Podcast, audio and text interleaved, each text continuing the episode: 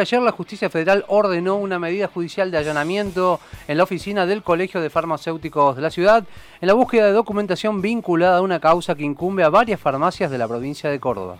Estamos en comunicación con Mariano Rosas, titular del Colegio de Farmacéuticos de Río Cuarto. Mariano, bienvenido a Noticias al Toque.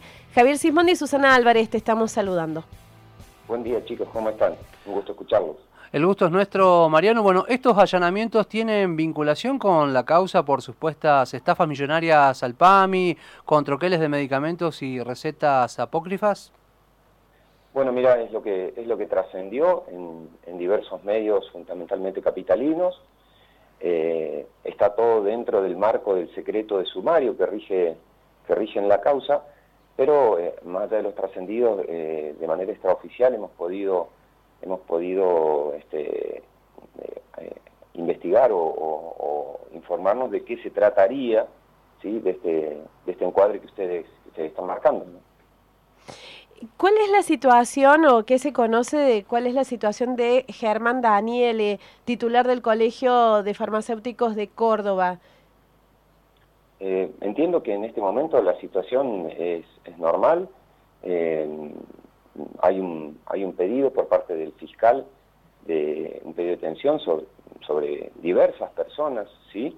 Eh, más allá de Germán, que es el único nombre que, ha trascendido, eh, tengo, tenemos entendido que hay, que hay un pedido de, detención, como te decía, por, por, por, más personas, pero que eh, está en, manos del juez federal Busto Fierro, eh, llevar adelante los, distintos procesos, como, como, las distintas imputaciones que, que correspondan en la causa, eh, de manera tal de que hasta este momento no, no, no, no, se ha procedido con ninguno de estos pedidos, pero sí se ha procedido eh, a, una, a una declaración, a solicitar la declaración indagatoria de diversas personas, entre ellos Germán Daniele, y en este sentido lo que te quiero, lo que les quiero aclarar, sí, si vale la pena, es que tanto Germán Daniele como todos los, dirigentes del Colegio de Farmacéuticos estamos eh, a disposición de la justicia, o sea, todos los que representamos a esta institución estamos a disposición de la justicia para esta, tanto para esta como, para todas las causas anteriores que han tenido que ver con situaciones que entendemos,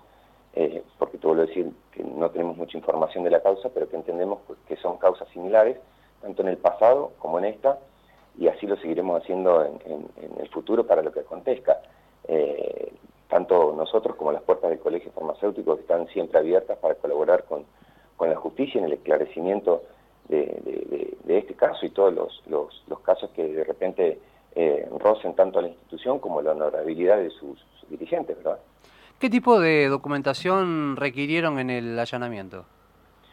Mm, no, no fui parte del allanamiento porque esto te, sucedió en, en el Colegio Central de la ciudad de Córdoba, eh, te vuelvo a decir, es parte del secreto de sumario, sí eh, participó del allanamiento el asesor letrado de la, institución junto con la secretaria eh, de la misma, y ellos han sido informados de que, de que lo que se buscaría ha, arrojado un resultado negativo. No tengo precisiones de cuál es la documentación solicitada.